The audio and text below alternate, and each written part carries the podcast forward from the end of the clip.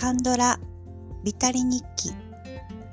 この番組は韓国ドラマにハマったミセスポイズンの独り言記録のための日記のような番組です。さて本日は第9話目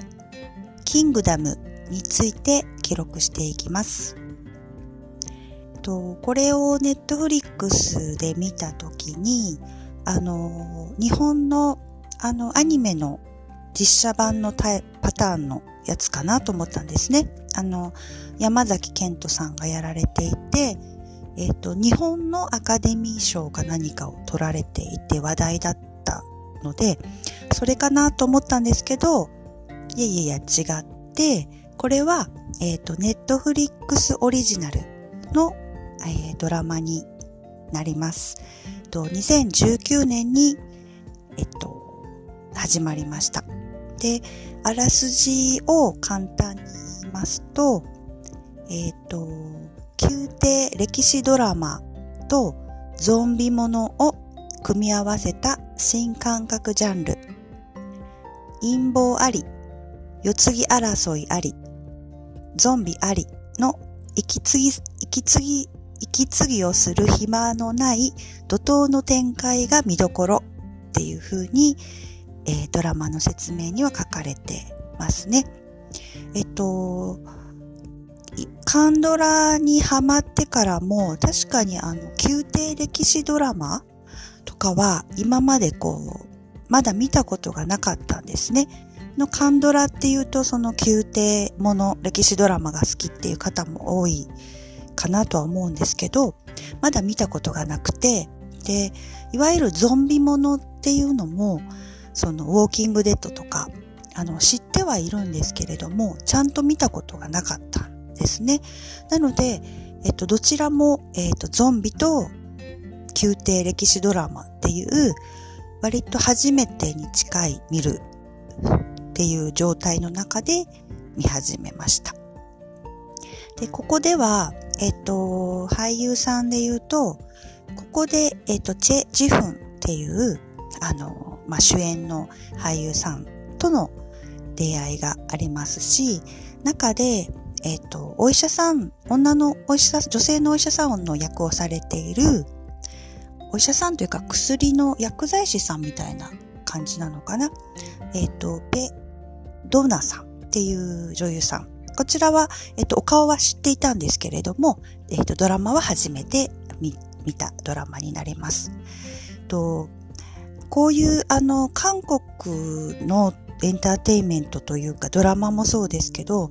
えっと、なんか違うものファンタジーの組み合わせっていうのがとても上手、上手だなと思いますね。脚本の。まあ、一番最初にハマったトッケビとかもそうですけど、まあ、そのトッケビっていう鬼というか妖怪というか、そういう一応その、えっ、ー、と、得体の知れないものと、あとその死後の世界とかそういう死神とかそういうものと現代っていう組み合わせで、えっ、ー、とストーリーをつない紡いでいくっていう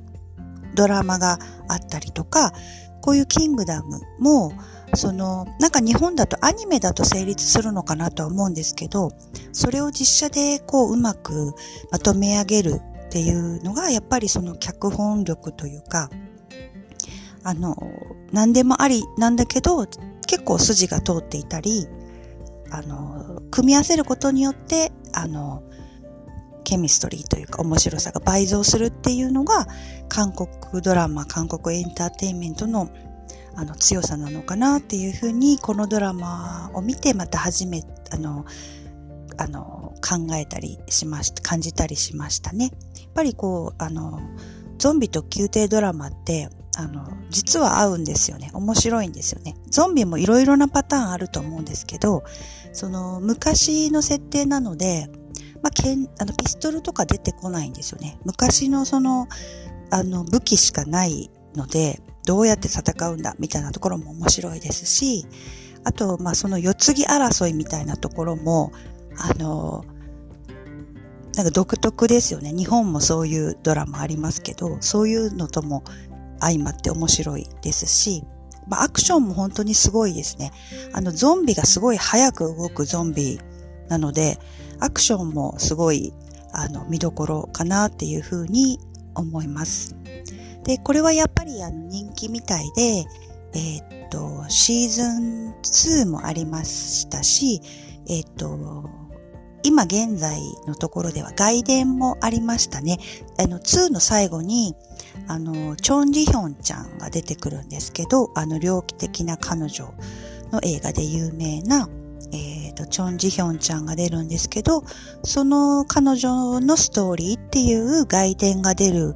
ぐらい、まあ壮大なお話にはなってますね。まだ今の時点ではシーズン3っていうのはまだ、えっと、発表されてないんですけれども、きっと、まあ、こうやって続いていく、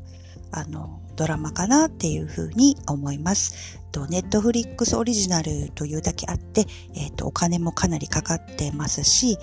えっと、豪華な、あの、シーンというか、セットとか、撮り方とかも、あの、贅沢に使われていて、あの、見どころ満載かなと思います。